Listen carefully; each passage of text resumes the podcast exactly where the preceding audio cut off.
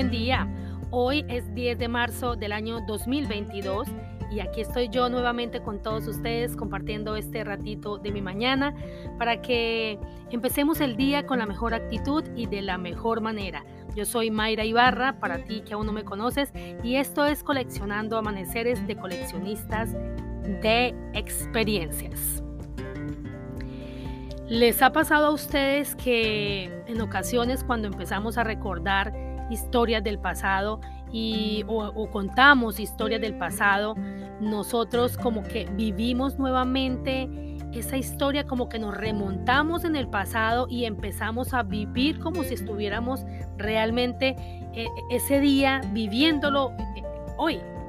O sea, lo empezamos a sentir como si lo estuviéramos viviendo nuevamente.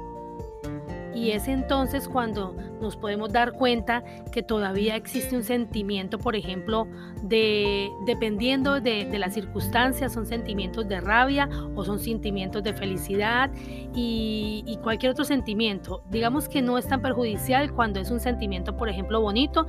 Tú cuentas una historia y empiezas a acordarte, por ejemplo, cuando eras niño o no sé, alguna, alguna anécdota que, que te causó mucha felicidad y entonces empiezas a contar y el rostro inmediatamente se te cambia y los ojos se te iluminan y empiezas a sonreír y empiezas a disfrutar ese momento como si lo estuvieras viviendo hoy mismo.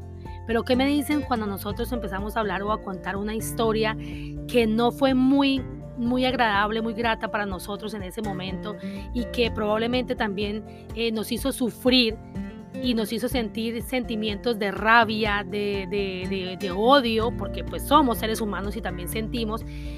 Y, entonces cuando empezamos a contar esta historia también se nos transforma la cara pero de manera negativa y entonces nos ponemos rojos y nos ponemos calientes y, fruncimos la frente y entonces nos remontamos a ese momento y empieza a salir nuevamente esa rabia. ¿Qué pasa con esto? Que el cerebro no identifica y no sabe cuándo es realidad y cuándo es imaginación. El cerebro solamente eh, manda esos impulsos de emoción que tu cuerpo está sintiendo, pero él realmente, la mente no reconoce realmente qué es realidad y qué es una imaginación. Entonces, imagínense, eso pasa exactamente igual, no sé, en algunos momentos han hecho este tipo de, ensayos o de, ejemplos y es que le dicen, nos dicen, cerremos los ojos y coge un limón verde bien jugoso, empieza a darle vueltas para que empiece a soltarse el juguito del limón, abre el limón y, es, y exprime ese limón en tu lengua inmediatamente tu boca se te hace agua. ¿Por qué? Porque tú estás imaginando ese limón entrando a tu boca y entonces es tanta la emoción y es tanto el sentimiento que tú lo sientes como si tuviera realmente el limón en tu boca. Imagínense en el poder tan grande de la mente.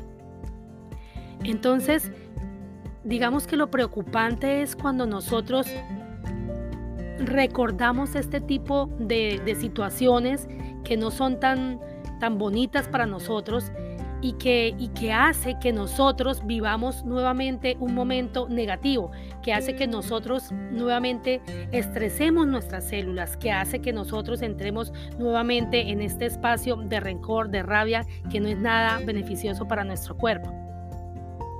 Hoy quiero preguntarte, ¿es justo o te parece comprensible que nosotros, por ejemplo, después de tantos años, yo, he escuchado historias que han pasado casi 40 años, por Dios, y, y, todavía cuando escucho a estas personas contar las historias, la viven como si estuvieran en ese momento. Pero son historias que han marcado su vida de manera negativa y entonces vuelven otra vez a traer ese sentimiento de rencor, de rabia a su corazón y vuelven a revivirlo y empiezan nuevamente a estresar sus células y empiezan nuevamente a entrar en una, en una, energía que no les corresponde.